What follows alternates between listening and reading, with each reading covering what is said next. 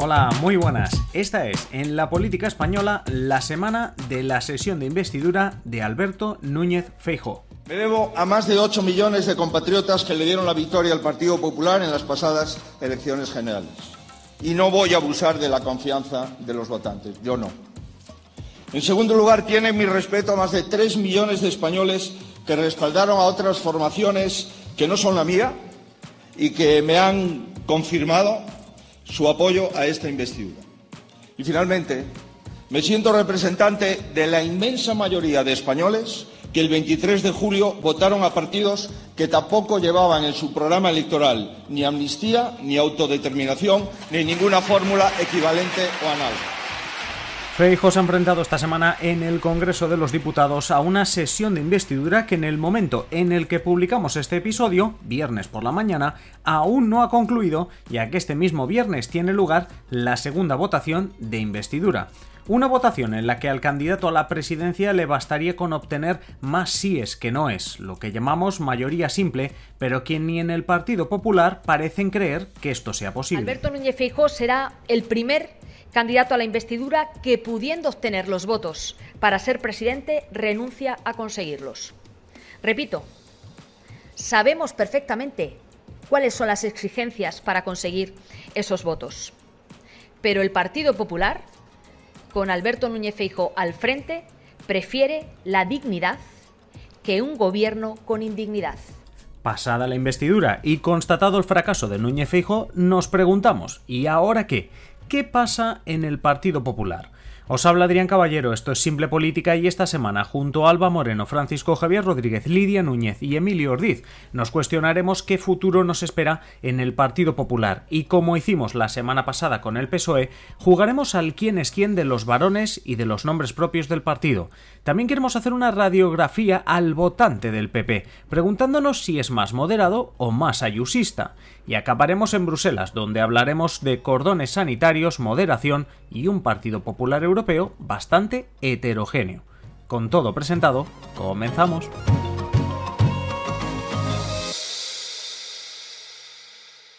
Alba Moreno, Francisco Javier Rodríguez, ¿qué tal? ¿Cómo estáis? Muy bien. Muy bien. ¿Qué tal?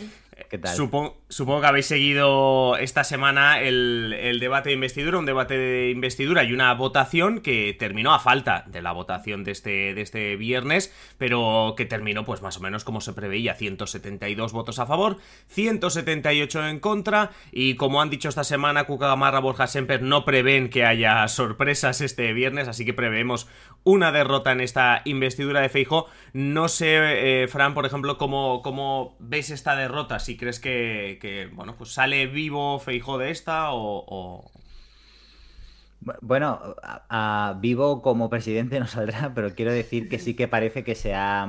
políticamente vivo, políticamente, vivo. Bueno, como líder de, de, la oposición, quizás sí que se ha consolidado, ¿no? Después de unas semanas en las que parecía pues que en cualquier momento iban a volar los puñales y se iban a clavar en su espalda, ¿no? Parece que con esta moción de censura al menos ha ganado tiempo. Además, más o menos esa es la lectura que hacen desde el Partido Popular, Alba, una derrota que no es que sepa victoria, pero que algunos apuntan incluso, pues eso, que como líder del PP y como futuro líder de la oposición, que ya se lo dijo Oscar Puente en su intervención, parece que sale vivo, ¿no? Sí, sí, como decías al final, Feijóo sale del debate mm, como entró y es como, como líder de, de la oposición. En el Partido Popular, ahora vamos un poco más detalle, parece ser que, están satisfechos, que están contentos con cómo Feijóo pues, eh, se desenvolvió en el, debate de investidura, eh, porque básicamente querían que Feijóo demostrara que el Partido Popular eh, tiene un proyecto de gobierno y ya lo hemos visto durante su discurso, pues se centró en presentar las propuestas de su programa que al final pues bueno, recuperaban las, de, las de la campaña del 23J. Y aunque él iba por todas, yo creo que lo sabemos todos que, no iba a ser investido y él también lo sabía. Yo creo que Vijo eh, para nada ha salido debilitado dentro del partido y de hecho te diría que al contrario, porque durante todo el debate eh, mostró serenidad, porque presentó su proyecto de gobierno y al final supo responder medianamente bien a, los ataques, como decías, entre otros de, de Oscar Puentes, que eso fue bastante inesperado.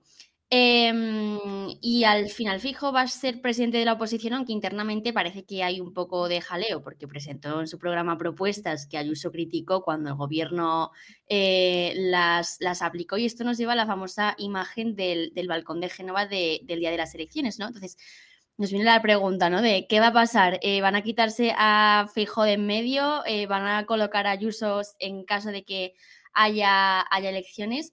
Em, elecciones, no sé por qué he dicho elecciones yo creo que no tiene, no tiene mucho sentido pensar eso ahora porque eh, creo que en el entre otras cosas, el Partido Popular está, está bastante centrado en mantener esa imagen eh, de moderación que, que, está construyendo, que bueno, que lleva construyendo fijo durante estos meses, estas semanas, que se aleja de Vox, que se acerca más a un partido de, de Estado y, a esa figura ¿no? de, de, de. Y desde el PP, la verdad que se ha mostrado un poco cautos. Eh, Borja Semper dijo a la sexta, después de la votación, que Fijó es un líder político con un alto nivel parlamentario y también reivindicó que la investidura se está celebrando primero porque el Partido Popular ganó las elecciones y segundo porque lo encargó el rey, por lo que el Partido Popular al final está cumpliendo con, con esa obligación y sobre dar por perdida la, la votación, pues aunque asume que eh, parece que va a suceder lo mismo este viernes, eh, pues prefirió esperar a la segunda votación para, dar alguna em, declaración. Y Cuca Gamarra, un poco más de lo mismo, dijo que quienes habían ganado este debate de investidura son los españoles porque han podido conocer el proyecto de quien ganó las elecciones. Eh, transmitió también que esta no investidura viene por no aceptar una amnistía ni por romper eh, y por no romper la igualdad de todos los españoles. Ya sabéis que la amnistía ha sido uno de los principales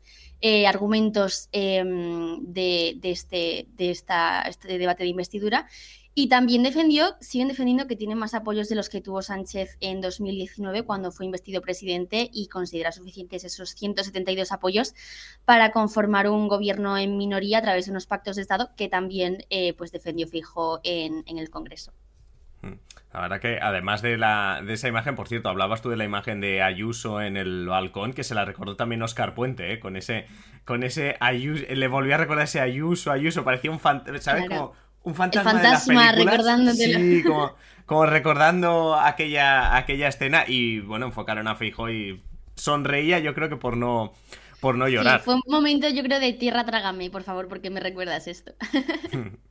Realmente eh, estábamos comentando esto también porque, porque la, imagen, claro, si, si ahora cambiasen a fijo, tú lo decías, Albano, o sea, más allá de la moderación, sobre todo, tendrían un problema también con la estabilidad en cuanto a los eh, líderes del partido, porque ya sabemos cómo acabó Casado y por qué acabó Casado eh, cayendo como líder del Partido Popular. Feijó no lleva tanto tiempo como líder del Partido Popular y evidentemente cambiar ahora ante una previsible investidura de Pedro Sánchez y con cuatro años, entre comillas, de legislatura por delante, quizás sería un error, porque, Fran, hay que decir también que en este caso hablemos del liderazgo de Feijó, queremos hacer un repaso que tampoco nos llevará mucho tiempo, porque como decimos, eh, Alberto Núñez Feijó no lleva tanto como, como líder del Partido Popular, como mínimo para ser uno de los dos partidos que siempre aspira a gobernar. Y correcto, mira, vosotros eh, yo creo que habéis dado la imagen icónica, ¿no? Que resume pues hacia dónde ha derivado el liderazgo de Alberto Núñez Feijó en el PP, que saque el balcón de Génova la noche del 26 de julio, hablando frente a los seguidores, ¿no? Congregados para celebrar pues una de las victorias más duras de la historia del PP, ¿no? Aquel balcón todos de blanco, Ayuso de rojo, la gente coreando el nombre de Ayuso y la cara de Feijó, como dice Alba, tierra trágame. Yo creo que eh, no hay mejor símil para describir lo que ha sido el liderazgo de Feijó en el último año, año y medio, no llega, ¿vale? Eh, podemos decir pues que ha ido en declive de alguna manera. Si bien en abril del 22, que cuando destronó a Casado con la inestimable ayuda de Ayuso, parecía que Feijó se imponía pues poco más que por aclamación o por inspiración, que es como definen los cardenales cuando eligen a un papa de manera unánime, con el paso del tiempo se le ha visto dando tumbos y en manos de los sectores más ultras de su formación, cuando mm, aparentemente Feijó representaba lo contrario. ¿no? Si bien algunos analistas lo ven consolidado ahora mismo como el azote de Pedro Sánchez, eh, su trayectoria está aquí, digamos que ha estado llena de contratiempos y de un fiasco, no olvidemos, en julio, con unas elecciones que parecían poco más ganadas, ¿ya? con el curso de inglés pagado, etcétera, y que finalmente resultó que había partido y que las encuestas pues no estaban reflejando la realidad. Eh, por otro lado, Feijóo hay que decir que no puede igualar a nuestro queridísimo Rajoy, que nos dejó un legado de frases épicas para el recuerdo. Pero Feijóo, digamos que cuando se ha equivocado en los discursos, pues también la ha liado bastante. ¿no? Si bien es cierto que durante la moción de censura ha mostrado una capacidad oratoria, pues mejorada, ¿no? Podemos decir, o, con un cierto nivel. Eh, sí que es cierto que a veces pues eh, ha soltado alguna y esto pues al final te va la, te va la te, va la zaga, es decir, te, va en contra, ¿no?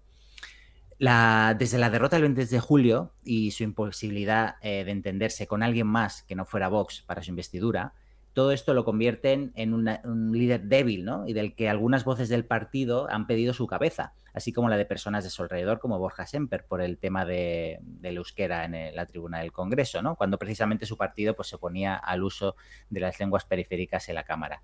O bien, por ejemplo, cuando Feijó comentó aquello a principios de septiembre, no sé si os acordáis, del encaje territorial de Cataluña y estos devaneos, de alguna manera con Junts, pues para tantearlos de cara a la investidura. Son pequeños hitos de, la, de esta breve historia de liderazgo de Feijóo, pues que le han, le han restado y que al menos tras la moción de censura parece que ha, cogido fuerza, pero que hasta aquí digamos que no ha sido nada fácil para, para él el camino. Eso sí que le ha hecho, sí que le ha hecho daño. Esos devaneos, sobre todo con Junts internamente, porque al final se trata de sobrevivir internamente. antes te preguntaba a ti, le preguntaba a Alba también, ¿no? Si Feijó sale vivo más bien casi eh, internamente, si, si sale reforzado como líder, porque al final si tú tienes bien eh, asegurada tu posición como líder en el Partido Popular, lo que pase fuera ya no lo puedes cambiar. Las elecciones son lo que son, los números dan para lo que dan, y como mínimo garantízate cuatro años de ser el líder de la oposición. Y en esos cuatro años, cada miércoles, eh, que nos dé ¿no? Como cada martes nos lo daban en el Senado, o, al menos eh, cada 15 días nos daban salseo en el Senado, pues que nos lo den ahora en el en el Congreso, por cierto, cuando decías aquello de eh, que los analistas ven a, a Feijó como azote de Pedro Sánchez, no sé vosotros si coincidiréis conmigo, pero me, has recordado mucho a cuando Rufián el martes le decía que se le está poniendo cara de Pablo Casado de Albert Rivera, porque justo de ellos decían lo mismo. O sea, sé que Rufián no se refería a eso y era más irónico y hablaba de que lo van a machacar, por decirlo así. Pero eso de ser el azote de Pedro Sánchez o el querido por la FAES o el querido por eh, el IBEX 35 me recuerda mucho a, Pablo Casado y Albert Rivera. Eh, eh, spoiler, no suele acabar bien. Ahí está. lo mismo, iba a decir spoiler. Claro, le faltó decir eso a Gabriel Rufián. Spoiler, esto no va a acabar bien. sea como sea, estamos hablando del Partido Popular y de la necesidad de Feijó más de imponerse internamente que no de manera externa. De manera externa se lo dijo el propio Oscar Puente, él atacando, pero creo que realmente lo hizo así. Se consolidó como líder de la oposición Feijo esta semana, pero internamente todavía tiene que enfrentarse a varones, nombres propios de un Partido Popular que, como repasamos eh, la semana pasada en el Partido Socialista, existen y tienen fuerza. Alba, eh, volvemos a jugar contigo al quién es quién. Eh, un día tendremos que echar una partida de verdad, quién es quién de verdad, ¿eh? Pero de, favorito en el mundo. De momento lo hacemos con la política y en este caso del Partido Popular. Háblanos un poquito de, como digo, varones, nombres propios que a día de hoy hemos de controlar para entender al Partido Popular. Vale, pues si os parece, empezamos por los dos que más hemos escuchado estos días, que son Cuca Gamarra y Borja Semper, y después vamos eh, hablando de, los demás. Eh, Cuca Gamarra, eh, ya la conocéis todos, es la portavoz del Partido Popular en el Congreso, fue alcaldesa de, de, Logroño y apoyó a Sainz de Santa María en las primarias de 2018. En 2019 dio el salto al Congreso y en 2020 es cuando asume esta portavocía del PP en el Congreso, sustituyendo a eh, la desaparecida, parece, Cayetana Álvarez de Toledo. Em, por otro lado, Borja Semper es el eterno verso suelto del Partido Popular, fue exdirigente del, del, PP vasco y volvió a la política en enero de, este año para liderar la comunicación de su partido en la campaña electoral y estos días ha sido un poco protagonista eh, por cómo la ha liado dentro del Partido Popular, como decía eh, Frank, creo que era antes, por hablar en, euskera en, su intervención en, el Congreso. Em, luego tenemos a Fernando López Miras, Em, en mayo de 2017 fue investido como presidente de la región de Murcia y en septiembre de ese mismo año comenzó a, dirigir el, Partido Popular de, la región. Eh, luego tenemos a Alfonso Fernández Mañueco, eh, mitiquísimo, presidente de Castilla y León. Eh, él llegó al poder regional en julio de 2019 después de haber ejercido como alcalde de Salamanca durante siete años, aunque para entonces ya era presidente del Partido Popular de Castilla y León desde abril de 2017. Luego tenemos a Juanma Moreno, que le hemos visto esta semana en, en la las gradas, no sé cómo se dicen. Sí, bueno, en, el, en, el, no sé si lo llaman, no, el patio de butacas sería más el No, es que tiene, tiene, un nombre, pero no me sale ahora. El, gallinero, ¿no? Como los teatros, ¿no es el gallinero? No. Bueno, a ver, eh, creo que informalmente se le llama así. Bueno. Porque además tiene sus propias reglas. Recordemos, por ejemplo, que eh, nadie de los que está allí puede aplaudir, por ejemplo, y vimos mucho a, estos nombres propios que estás nombrando, Alba, asintiendo, como dando la razón a Feijóo cuando intervenía, porque no podían hacer otra cosa, no, no, no se puede puede aplaudir eh, ni se puede manifestar. se puede hacer como, como, como Fran, lo que está haciendo ahora Fran, que es aplaudir, el aplauso para sordos, que básicamente mover las palmas de las, de las manos. Pero, pero bueno, sí, eh, sí, es que es el gallinero. Claro, el gallinero informalmente entre los periodistas se le llama así, pero claro, evidentemente, evidentemente no va a decir Francina Armengol, la presidenta del Congreso, oiga, allí en el gallinero. No, no, no va a decir eso. bueno, nos hemos entendido. Sí, y además, otra cosa que voy a apuntar, todos estos nombres que estás diciendo estaban allí y Óscar Puente del PSOE hizo un repaso saludando a todos, hay que recordar también en su discurso. Sí, sí, sí, total. Pues bueno, eh, Juanma Moreno. Eh, él gobierna la Junta de Andalucía desde enero de 2019, pero ya era el presidente del Partido Popular de la región desde marzo de 2024. Eh, después, bueno, fue sucesor del exministro de, de Rajoy, eh, Juan Ignacio Zoido. Eh, Carlos Mazón, que fue uno de los protagonistas del 28M porque ganó la plaza más simbólica, la de la Comunidad Valenciana. Pablo Casado lo recuperó para la política porque se había retirado en 2009 eh, cuando fue presidente de la Diputación de Alicante y fue también concejal. Y además, que esto me ha hecho mucha ilusión, es solista y toca en, una banda que, que, llegó a estar preseleccionada para representar a España en Eurovisión en 2011. ¿Cómo te quedas? Yo me he quedado loca. ¿Cómo hacer un episodio sobre el Partido Popular y que Alba encuentre la manera de hablarnos de Eurovisión? Así soy. Espérate que todavía te cuela Taylor. como baronesa del PP. Taylor como baronesa del, PP. bueno. Mm, bueno, no voy, a, decir nada. Vale, vale, sí, no vaya a ser que nos caiga una denuncia por ahí de alguien, a ver qué vas a hacer. Luego tenemos a, María Guardiola, que también em, fue una de las sorpresas del 28M porque logró los mismos escaños del PSOE, ha gestionado durante 20 años la, sanidad o los presupuestos desde su puesto de funcionaria y, ha sido concejal. Y luego ya pues tenemos a Isabel Díaz Ayuso, presidenta de la Comunidad de, Madrid desde 2019 y aparentemente la principal rival de Fijo, aunque eh, durante esta semana, como decíamos, ha estado acompañándole Em, pues bueno, eh, desde el gallinero o desde donde lo queráis llamar. y, sin vestido rojo.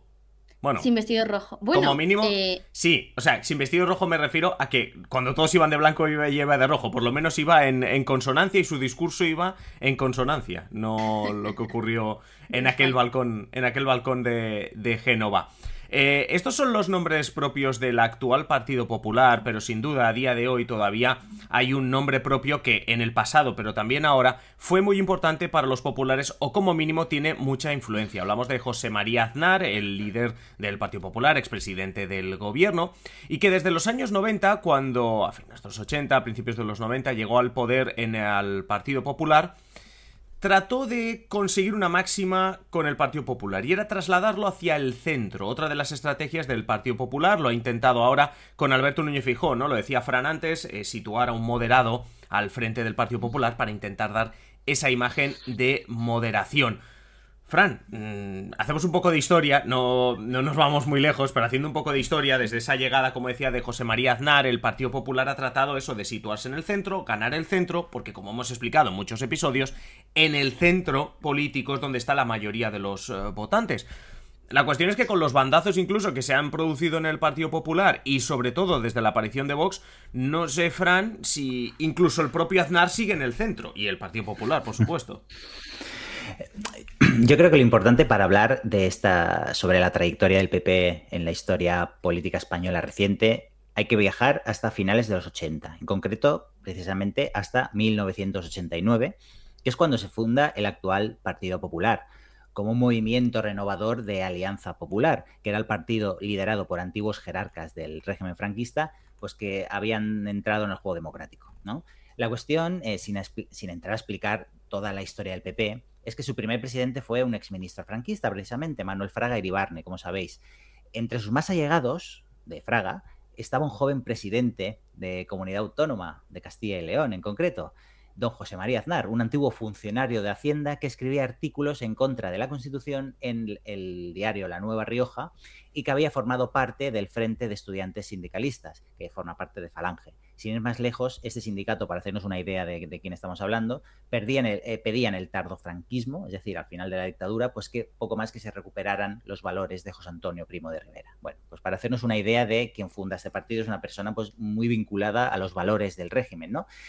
Y esta pequeña introducción sirve para poner de manifiesto precisamente que los orígenes del PP tienen una vinculación, una cierta vinculación con el franquismo. No queremos decir, ni mucho menos, que todos sus dirigentes actuales lo sean, pero la verdad es que a muchos, sobre todo a los altos mandos, les es difícil eh, ver esta ruptura del PP con el pasado, máxime cuando hay dirigentes que son reacios incluso a condenar la dictadura. ¿no?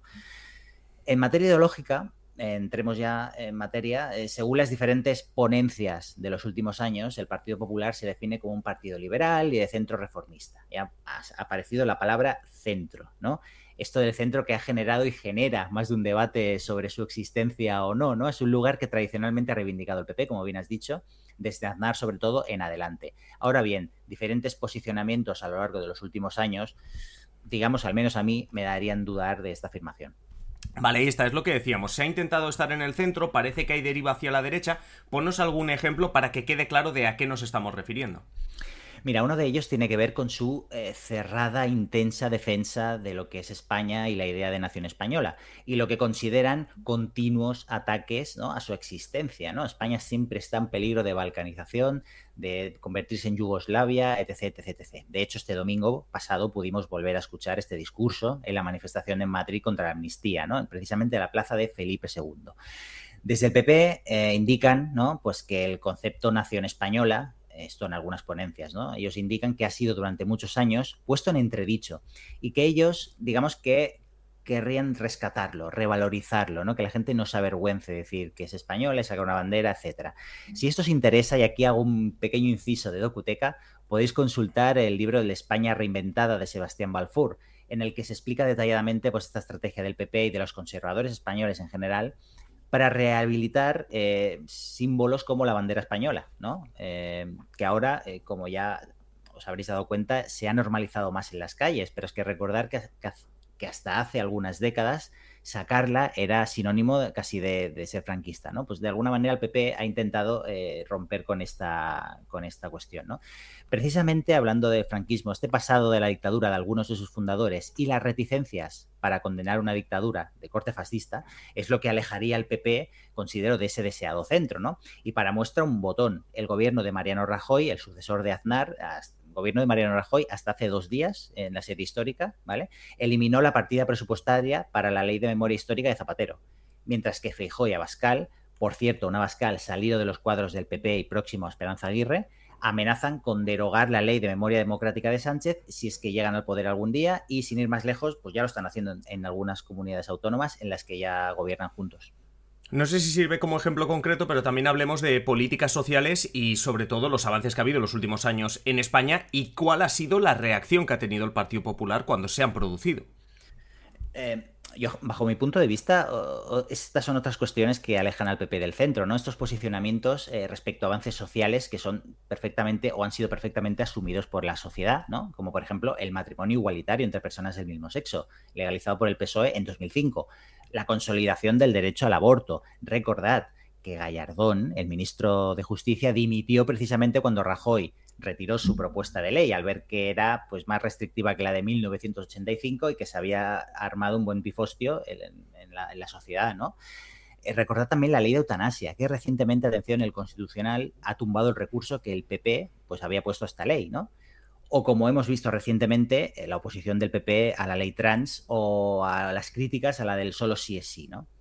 A lo largo de estos años, además, y sobre todo durante los gobiernos de Zapatero, sobre todo, no era nada extraño ver a los líderes del PP manifestarse eh, por estas cuestiones al lado de los obispos más reaccionarios, aquellos que precisamente ahora el Papa Francisco está intentando apartar del poder, puesto que la jerarquía española es, de lejos, de las más conservadoras del continente.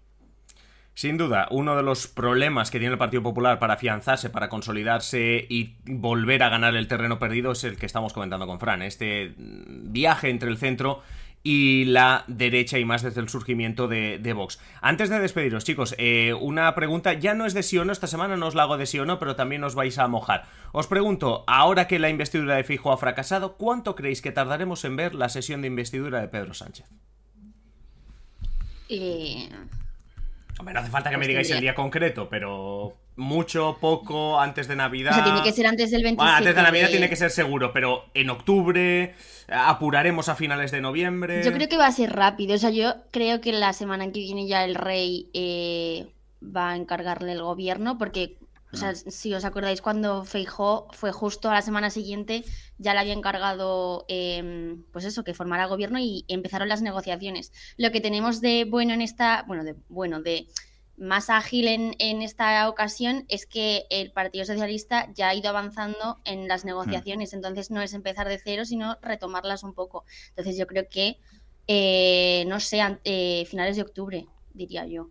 Fran. Sí, el foco ahora está en Sánchez. Eh, ya hemos pasado la, la pantalla ¿no? de la moción de censura de, de y ahora el foco está en Sánchez. Por lo tanto, yo creo que eh, no puede y no debe tardar, ¿no? Y más allá de los plazos, yo creo que coincido con Alba que en octubre, mitades finales, pues podremos ver una sesión de investidura con Pedro Sánchez. Yo solo espero que respeten el puente, por favor. Pues respetando el puente, vamos a ir preparando ya el guion de la sesión de investidura de Pedro Sánchez, porque eh, se supone que está al caer, y sí, la verdad que, he escuchado estos días que, también se perfila eso, sobre todo teniendo en cuenta que también está la sesión especial del decimoctavo cumpleaños de la infanta Leonor. Leonor, que sí. Sí, es que ahora no me acuerdo cuál de las dos hermanas cumple 18 años. Jurará la Constitución. Claro, jurará la Constitución, entonces hay que jugar que esa semana seguramente no puede haber sesión de investidura, pero bueno, que es finales ah, pues de octubre. Esto, esto, es a final de octubre también, ¿no? Claro, por eso. Pero esa ah, pues semana no, o una anterior, o la primera de noviembre, si te estás cargando ya, pues la. Igual nos vamos a noviembre. Pero bueno, pero que a lo mejor nos vamos a noviembre por, una, por un detalle, como decimos, más técnico, ¿no? El tema de la jura de la Constitución, que otra cosa. Francisco Javier Rodríguez, eh, Alba Moreno, muchísimas gracias. Nos escuchamos la semana que viene. Gracias. gracias a ti. Todo lo que hacemos en Simple Política es una realidad gracias a las aportaciones de sus miembros. Tú también puedes hacerte miembro en patreon.com barra simplepolítica y disfrutar de las ventajas que te ofrecemos a cambio. Escuchar el avance de este podcast cada semana, recibir contenido exclusivo como nuestra newsletter dominguera, descuentos en nuestra tienda y en nuestros cursos y mucho más. Recuerda patreon.com barra simplepolítica o visita el enlace que encontrarás en la descripción de este episodio.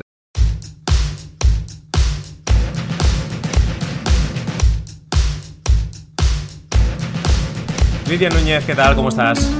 Hola Adrián, muy bien. ¿Qué tal la semana?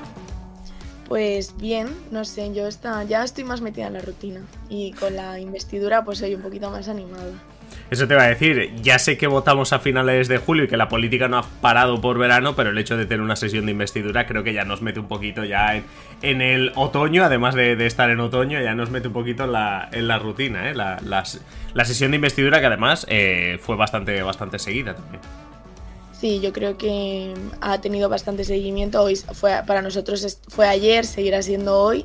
Así que bueno, a ver, no creo que haya muchas sorpresas, pero bueno, veremos que luego nunca se sabe. No, justo decía en la introducción que publicamos eh, los episodios los viernes por la mañana y en esta ocasión sin saber exactamente qué resultado da la segunda, la segunda votación de investidura. Eso sí, este martes por la noche Borja Semper ya anticipaba que, bueno, que ellos daban por hecho que iban a perder. Es decir, mm, decía algo así como que no somos tontos, decía en, hora 25. O sea que más o menos lo tenemos, lo tenemos claro. No tanto de Borja Semper, pero sí de su partido, del Partido Popular. Estamos hablando en este episodio. Y tú la semana pasada nos hiciste un ejercicio de hacer una radiografía del votante del Partido Socialista. Y queremos que esta semana nos ayudes a entender cómo es, en este caso, el votante del Partido Popular. Así a grandes rasgos, Lidia, ¿qué nos puedes contar?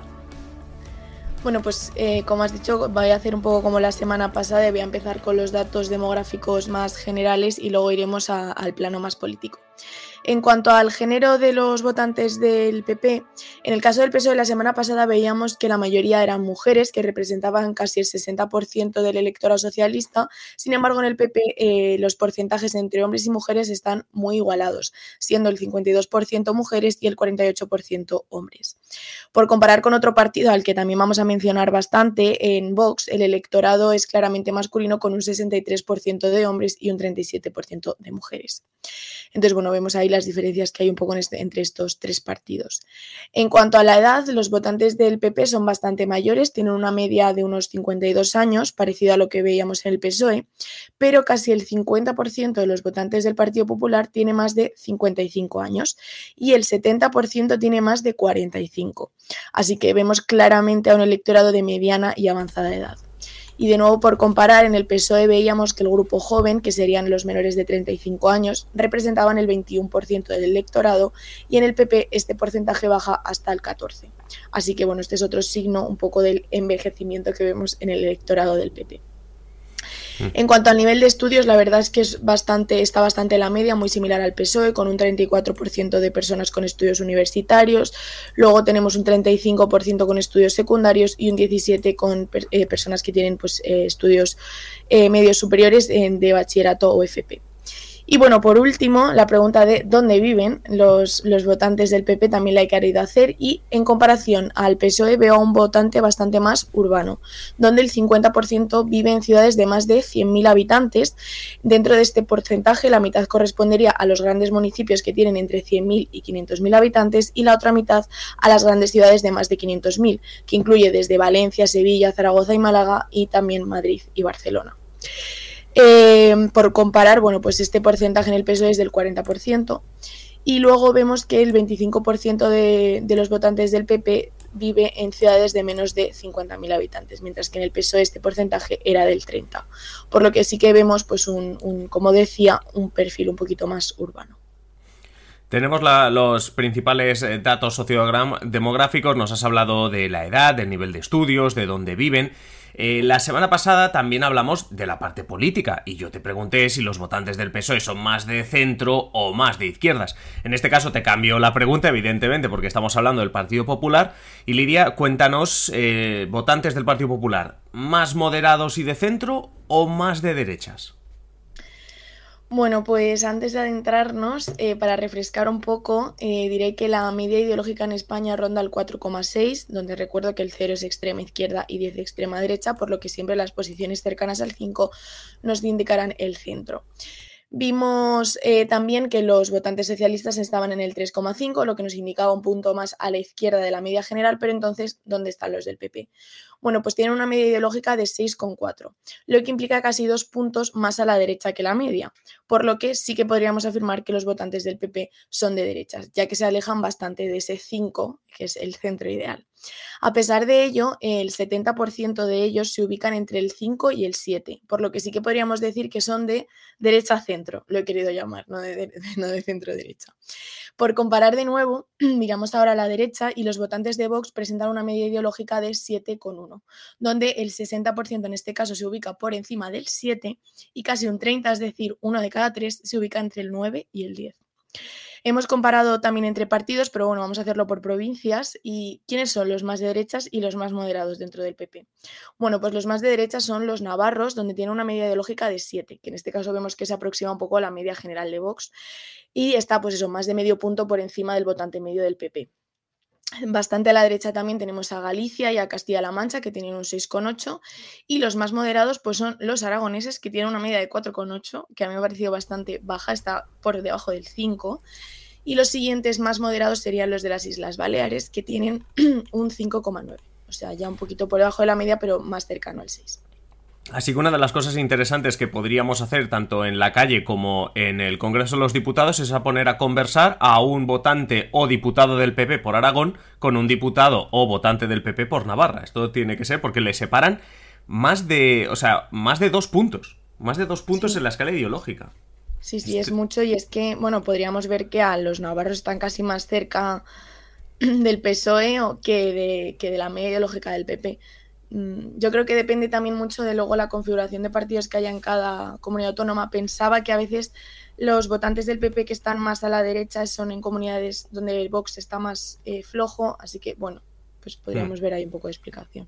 Exacto, ahí también eh, es cierto lo que estás comentando, Lidia, el hecho de que también esto sirve a los propios partidos para saber por dónde se te pueden escapar los votos o de dónde te están viniendo esos, esos votantes. Pero además de estos datos sobre ideología, además de usar esta escala del 0 al 10, has estado mirando también otros aspectos para confirmarnos eh, si los votantes del PP son de derechas. Eso es, y además he mirado precisamente a la derecha para ver qué opinan sobre Vox y ver si así podemos hacernos una idea de si son más moderados o más de derechas. Ante la pregunta de si Vox llegara a ocupar algunos ministerios en el gobierno de España, ¿qué sentirías? El sentimiento mayoritario en un 32% es preocupación dentro de los votantes del PP, pero el siguiente en un 21% es tranquilidad y en un 17% indiferencia. Si agrupamos los sentimientos positivos, que serían satisfacción, tranquilidad y he incluido yo indiferencia, porque entiendo que si te da igual, pues miedo no te dan, eh, sumarían el 51% de emociones positivas hacia que Vox estuviera en el gobierno. Y las negativas, que serían miedo y preocupación, sumarían un 39%. Luego tenemos un 10% restante que dice que no lo sabe. Así que, bueno. Eh, otros datos también para seguir eh, dibujando si, si son tan de derechas o no. Entre los votantes del PP, el 61% considera que Vox es de extrema derecha. El 42% que no respeta los derechos de las minorías, como sería el colectivo LGTBI o los migrantes. Y el 43% considera además que Vox niega la violencia machista. Entonces sí que vemos que ubican a Vox bastante a la derecha. Otra cosa es que lo vean como algo bueno o malo. Y por último, sobre qué forma de gobierno preferirían los votantes del PP, que creo que también nos pueden dar bastantes pistas, hay unas opciones muy igualadas. El 38% de los votantes del Partido Popular quiere que Alberto Núñez Feijóo sea presidente, eh, con el PP, con el PSOE facilitando su investidura y con un porcentaje muy muy seguido del 38,3, quiere que Feijó forme gobierno con el apoyo de Vox y los partidos nacionalistas que sean necesarios. Sabemos dos bloques con porcentajes prácticamente iguales entre eh, un gobierno en solitario y otro con Vox. Luego habría un 15% que preferiría que directamente se volvieran a, a, convocar elecciones. Así que bueno, yo veo aquí dos bloques bastante igualados, que podríamos decir este moderado y este más, más de derechas. Bueno, voy a ser malo y voy a hacer otra lectura de esto. Esto quiere decir que hay un 15% de votantes del PP que no quieren a Feijo de presidente, porque no lo quieren ni con Vox y no lo quieren con la ayuda del PSOE. Aquí hay que ser un poquito también malo en esta, en esta lectura. Sea como sea, confirmamos eh, que estabas contando que el votante del Partido Popular es de derechas aunque no tanto como el de Vox. Y precisamente vamos a hablar de este otro partido, mm, con el que siempre ha habido, bueno, desde el surgimiento de Vox, me refiero, eh, trasvase de votos. No sé si a día de hoy sigue habiéndose trasvase de votos y viendo la dinámica que está cogiendo Vox, no sé en qué sentido van. Bueno, pues es un poco difícil de ver. Eh, pensando un poco en lo ocurrido en las elecciones de, julio, donde vimos que Vox perdió escaños y que el PP se recuperó, pues podríamos intuir que el trasvase se produjo entonces de Vox, de los votantes de Vox en 2019 hacia Fijo este verano. Pero bueno, si miramos los datos de encuesta en julio, indicaban que los votantes del PP se mantenían fieles a su partido en un 85% y que la principal fuga era efectivamente a Vox en un 10% un porcentajes que eran prácticamente iguales en Vox, un 84% de fieles, un 10% de fugas y algo que no se veía en el Partido Popular y que sí que veíamos en Vox era que había un 6% de indecisos. Así que bueno, podemos ver ahí que quizá efectivamente estos indecisos finalmente optaran por el PP porque sí que es cierto que bueno, Vox perdió bastante fuerza. Ahora en septiembre eh, tan solo han cambiado bastante las cosas y tan solo habría un 2,8% de fugas del PP a Vox y las, las, fugas de Vox al PP sí que se mantienen en un 8%. Por lo tanto, sí que vemos que el PP mantiene su electorado y es Vox el, que, el partido que tiene más fugas, aunque aún así yo sigo viendo que son pues, porcentajes bastante pequeños. Por lo tanto, sí que podríamos decir que Feijó está manteniendo bien su posición dentro del electorado de derechas, pero eh, si antes habría una mayor brecha en el PSOE, eh, esta se ha cerrado casi por completo después del verano. En julio había una transferencia de voto del PP al PSOE de un 7% y ahora en septiembre se ha reducido al 3%. Así que vemos que Feijó se mantiene, pero Pedro Sánchez también se afianza bastante en su electorado.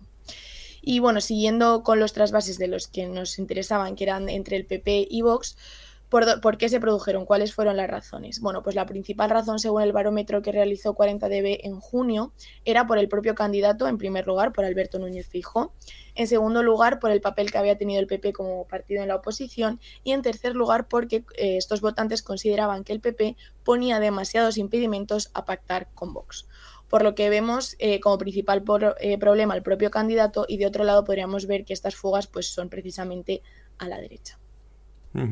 Sí, y me sorprende, o no sé si sorprenderme, que se mencione como principal motivo de fuga al propio candidato. Para terminar, Lidia, eh, se habla evidentemente de lo que puede pasar ahora que Feijó pierde la sesión de investidura y evidentemente Ayuso está ahí en la sombra.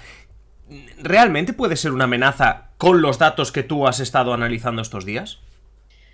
Pues con los datos eh, es, una, es difícil de responder. He tenido que irme al CIS eh, que se realizó en junio, en el que se preguntaba a los votantes eh, en general, y bueno, me he fijado en los del PP, por a quién preferirías como presidente del gobierno. El 69% optaba por Núñez Feijo y tan solo un 4% por Ayuso. Sin embargo, creo que en este momento estábamos en plenas elecciones y a lo mejor no rondaba tanto la figura de Ayuso. Yo creo que esta situación ha cambiado bastante y que sería muy interesante ver esta misma pregunta ahora para ver si se ha debilitado efectivamente el liderazgo de, de Fijo. Sí, aunque también es verdad que yo supongo que hay que ponerle también el contexto de que hay una parte del electorado que no es tonta, es decir, no te voy a decir Ayuso, aunque me encantaría Ayuso, pero si Ayuso es presidente de la Comunidad de Madrid, no, tiene sentido que te esté contestando esto, ¿no? Es decir, también la gente, hay una parte del electorado que entiende un poco de política y sabe que, esto no puede, no puede darse. Eso es, es, es, una pregunta que además, o sea, quedarías como que no sabes si respondes a Ayuso porque no es candidata en este momento. Entonces habría que cogerla un poco con pinzas, pero bueno, ahí está. Bueno, oye, pues nos quedamos con eso porque evidentemente durante, durante el episodio ha sido también un nombre que ha salido bastante, el de, el de Isabel Díaz Ayuso, por tanto nos quedamos también con esa amenaza en la sombra incluso en, en las encuestas, que evidentemente las seguiremos de cerca en las eh, próximas semanas y como no, lo haremos contigo, Lidia Núñez. Muchísimas gracias, te escuchamos la semana que viene. Yo encantada, hasta luego. Si te gusta Simple Política, te gustarán nuestras camisetas, tazas y bolsas con motivos políticos, frases, memes y mucho más. Echa un vistazo en simplepolitica.com barra tienda y descubre los nuevos productos que actualizamos semanalmente. Y no te olvides de seguirnos en redes sociales para participar en los diferentes sorteos que realizamos. Y muy importante, si eres miembro de Simple Política en Patreon, tienes descuento. Cada semana en la newsletter tendrás tus códigos de descuento. Recuerda, simplepolitica.com barra tienda.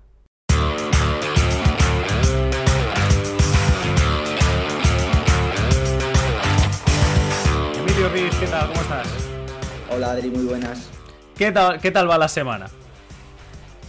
Pues yo creo que mejor que la de la que hemos vivido en el Congreso, ¿no? Que ha sido un poco. Se nos ha trasladado la faena aquí.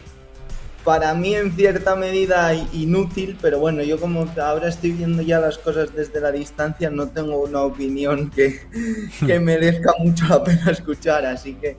Eh, pero bueno, a veces cuando se ven las cosas en la distancia, se tiene... Y además, ya no solo en la distancia, tú estás también en el epicentro de otro tipo de política. Y que también hacen lecturas de lo que está pasando aquí, igual que, que me podrías hablar de la lectura que hacen de la política o de lo que está pasando en Nagorno-Karabaj, por ejemplo. Es decir, que a lo mejor ahí tenéis otra perspectiva, incluso hablo de ti y de todos los periodistas que estáis eh, cubriendo la actualidad europea, que, que, no sé, que a lo mejor se hace más interesante. ¿eh? En esto de la política juegan 11 contra 11 y siempre escribe algo el corresponsal de Bruselas. Sí. Sí, sí. Esto, esto lo vamos a dejar a la par de aquella que decía, eh, el fútbol es como el ajedrez pero sin los dados. Eso es. bueno, oye, eh, queremos hablar contigo del centro de, este episodio. Hablamos del Partido Popular y hablamos, en este caso contigo, de los partidos conservadores, partidos populares a nivel europeo. La semana pasada hablaste de diferencias en los socialdemócratas. Hablaste incluso de una diferencia entre norte y sur, que más o menos podíamos dibujar una diferencia entre los partidos socialdemócratas del norte y del sur.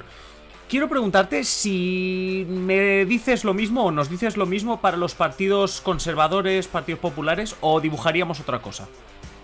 No, es, diferente porque em, al final lo que le ha sucedido a la derecha tradicional, en Europa y yo creo que también se está viendo un poco, un poco en España, es que sin, sin necesidad de escorar su programa más hacia la derecha, sí que se ha quedado sin otra alternativa en cuanto a socios. Es decir, en la mayoría de países en los que gobierna, que no son muchos dentro de la Unión Europea, ahora lo veremos, son solo siete, es decir, alrededor del 26% de los Estados miembros están liderados por, por un partido que pertenece a la familia del Partido Popular Europeo y en, en casi todos los casos el pacto es hacia su derecha, es decir, hacia la derecha radical. Es un poco lo que Casmude llamó la asimilación, es decir, eh, la derecha mainstream asume que el mapa político es este y no solo convive con la derecha radical, sino que en muchos casos le compra parte de su argumentario. Y en este caso no hay una diferenciación norte-sur como la que hablamos con, con los partidos socialdemócratas, sino que si acaso hay solo una excepción que es la de Alemania. Luego profundizaremos en, el tema de los cordones sanitarios. Eh, Francia es un caso peculiar porque el sistema de doble vuelta elimina de la ecuación a la derecha tradicional, a los republicanos, que en la Asamblea Nacional en muchos momentos están más cerca de Macron que de Le Pen, pero como digo, es un sistema que a nosotros no nos resulta representativo de lo que sucede en Europa, porque es un, es un reparto de, pesos muy particular. Porque justo este pasado martes precisamente hablábamos al inicio ¿no? del tema de la sesión de investidura de Feijó y justo hacías tú un tuit reaccionando a esa parte final en la que Feijó y Abascal se estaban intercambiando prácticamente elogios y hablabas de esa asimilación y decías como que ya España ya sabía, o la derecha en España ya estaba más eh, parecida o más asimilada al resto de la derecha en Europa. Yo, claro, tú has sacado el tema de Alemania y claro, a lo mejor me has dejado sin argumentos para preguntarte si es que eh, ya no existe el cordón sanitario, exceptuando Alemania, o, no lo sé si es la única excepción, pero ya, ya no hay cordón sanitario, es decir, ya está esa asimilación, esa normalización. En España yo creo que es evidente que a nivel autonómico y a nivel municipal esa asimilación ya quedó un poco, ya nos dio pistas en 2019, cuando por ejemplo, pues eh, incluso antes, porque mm, Juanma Moreno pacta su investidura con Vox, es verdad que no gobierna en coalición, gobierna en coalición con Ciudadanos, pero ya con los votos de Vox. Isabel Díaz Ayuso no los necesita. Ahí no hay una asimilación porque no se dan gobiernos de coalición, fundamentalmente porque todavía existe Ciudadanos y el PP tiene la posibilidad de elegir. Y a nivel nacional no hemos llegado al escenario en el que, en este caso al PP y, a Feijó, le den los votos suyos y los de Vox para formar un gobierno. Lo que sí nos deja bastante claro, yo creo, los discursos de esta semana, es que se aceptan mutuamente. Es decir, eh, evidentemente la derecha eh, radical no tiene ningún reparo en aceptar a la derecha tradicional cuando les necesita, que hasta ahora solo ha habido un caso en el que esa derecha radical quedase por encima de la derecha tradicional, que es el, el caso italiano con Giorgia Meloni, donde Forza Italia es socio minoritario. Cuando es al revés, podemos pensar que hasta ahora había algún remilgo a nivel nacional, a nivel de gobierno central. No hemos llegado a ese escenario, pero los discursos nos dicen básicamente que si dan los números va a haber un pacto, eh, no ahora, pero si en el futuro dieran, habría un pacto incluso rápido entre el PP y, Vox. En España no hay cordón sanitario, de hecho no lo ha habido nunca, mm, pues mm, por cuestiones que eh, habría que estudiar eh, de otra forma y que yo no soy capaz de, identificar. al final España ha entrado en una política de, bloques y en ella estamos. Eh, eh, ahora estábamos hablando de Alemania y, recuerdo, pues, por ejemplo, la figura de Angela Merkel. hay que decir que lo que tú estás comentando también, del tema de ya no solo en España, sino en otros países, la pérdida o la disolución de este cordón sanitario, eh, cómo ha cambiado la, película en pocos años. Evidentemente no tiene nada que ver el simple hecho de que Angela Merkel se retire de la política, pero de esa Europa de Angela Merkel y de ese partido no digo el Partido Popular Europeo como tal, como grupo político en Bruselas, sino de ese partido conservador a nivel europeo, evidentemente donde Merkel era una de las grandes figuras, esto que habrá sido en cinco años, ¿no? La, la, la, pérdida. O a lo mejor es una visión que tenemos en España y tú me vas a sacar ejemplos de hace más, pero no sé, no, no hace tanto, ¿no? Que, que, que, que no es que la izquierda hablase cordón sanitario, sino que la propia derecha o partidos conservadores eh, lo tenía interiorizado. Bueno, incluso era, incluso ese cordón sanitario parecía algo estructural. Yo recuerdo cuando en, no, no lo recuerdo por, por, haberlo vivido, sino por haberlo visto, sino porque es, es un ejemplo bastante manido cuando en el año 2002 en, Australia, en, Austria em, Bruselas incluso amenaza con sancionar a, la derecha tradicional austriaca por pactar con la derecha radical. Es verdad que ese gobierno dura meses, precisamente porque la derecha radical boicotea el, gobierno, de, el caso de, de Haider, que ya eh, pues, pues, podremos profundizar en otro momento, pero hay una, lo que digo, hay una aceptación de que los votos de la derecha radical valen lo mismo o valen para lo mismo que cualquier otro voto. Se acepta, eh, se aceptan a estos partidos en el, en el juego democrático, por usar un poco una jerga eh, periodística que todos entendamos, y Alemania aguanta de momento y parece que lo seguirá haciendo, mm, pero el cordón sanitario real se demuestra cuando a, la derecha tradicional y a la derecha radical le da la suma de votos y la derecha tradicional dice, no, yo por aquí no voy, que fue precisamente lo que hizo Angela Merkel. Angela Merkel prefirió pactar un gobierno con, el SPD, reeditar una gran coalición, antes de negociar con eh, Alternativa para Alemania.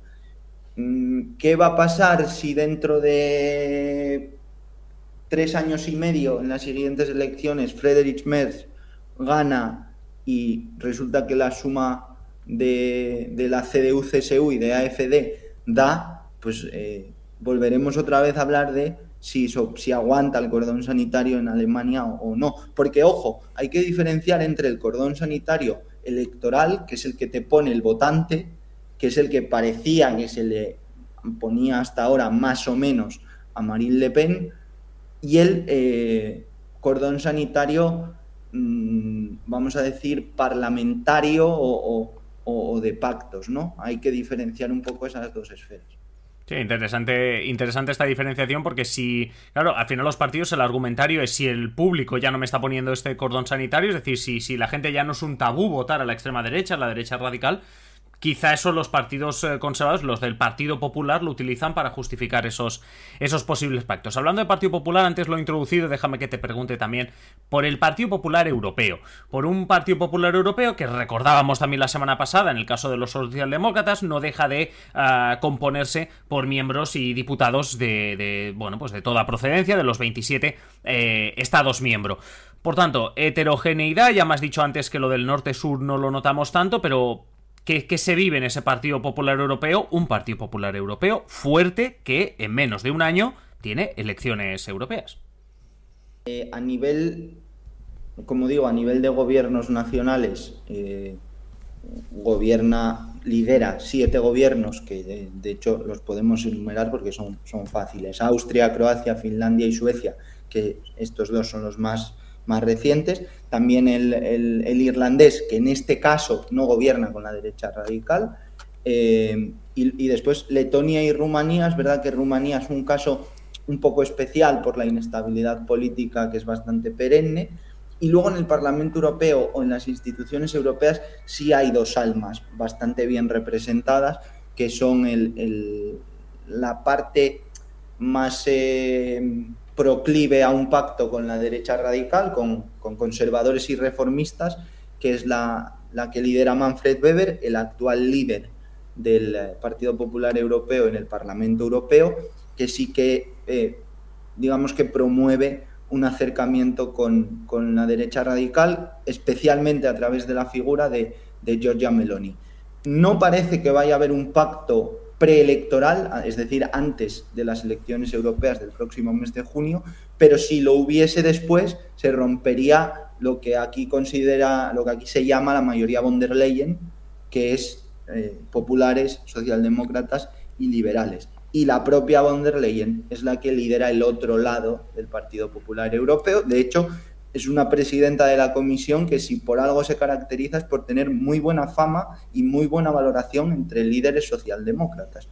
Pedro Sánchez y Antonio Costa, por poner dos ejemplos que nos pillan cerca, ya han dicho que si vuelve a postularse para ser presidenta de la comisión y el Partido Popular Europeo es la, familia más votada en las elecciones, ellos van a apoyar que von der Leyen continúe al, frente del Ejecutivo Comunitario. Oye, en esta recién estrenada quinta temporada, pues se ha instalado en tres episodios una tradición que es la de hacernos preguntas de sí o no, así que te voy a pegar el atraco. Von der Leyen, ¿sí o no? ¿Se postula? Y quedan meses, ¿eh? Yo, tengo, yo tengo, mm, de hecho puedo dar un porcentaje, para mí 80% de posibilidades de seguir, sí, sí.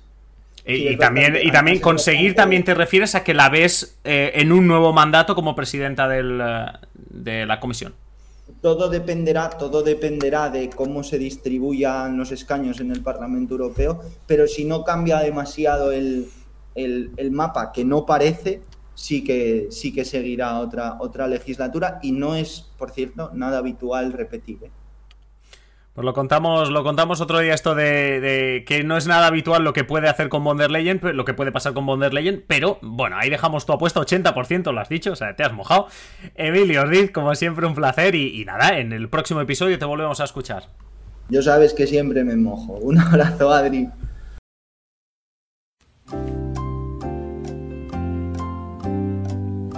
Entramos ya en la parte final del episodio de esta semana y nos ponemos en modo trivial. Recuerda, lanzamos una pregunta en cada episodio. Si contestas acertadamente en Twitter o Instagram, podrás entrar en el sorteo de material de nuestra tienda. ¿Cuál es la pregunta de esta semana? Pues atención porque va aquí. ¿A quién venció Pablo Casado en las primarias del Partido Popular de 2018 en la última votación? Repetimos la pregunta, ¿a quién venció Pablo Casado en las primarias del Partido Popular de 2018 en la última votación? Recuerda busca en nuestro Twitter o Instagram la publicación de este episodio donde podrás contestar con tu respuesta. A final de mes, aquellos que más hayáis acertado entráis en el sorteo de material de nuestra tienda.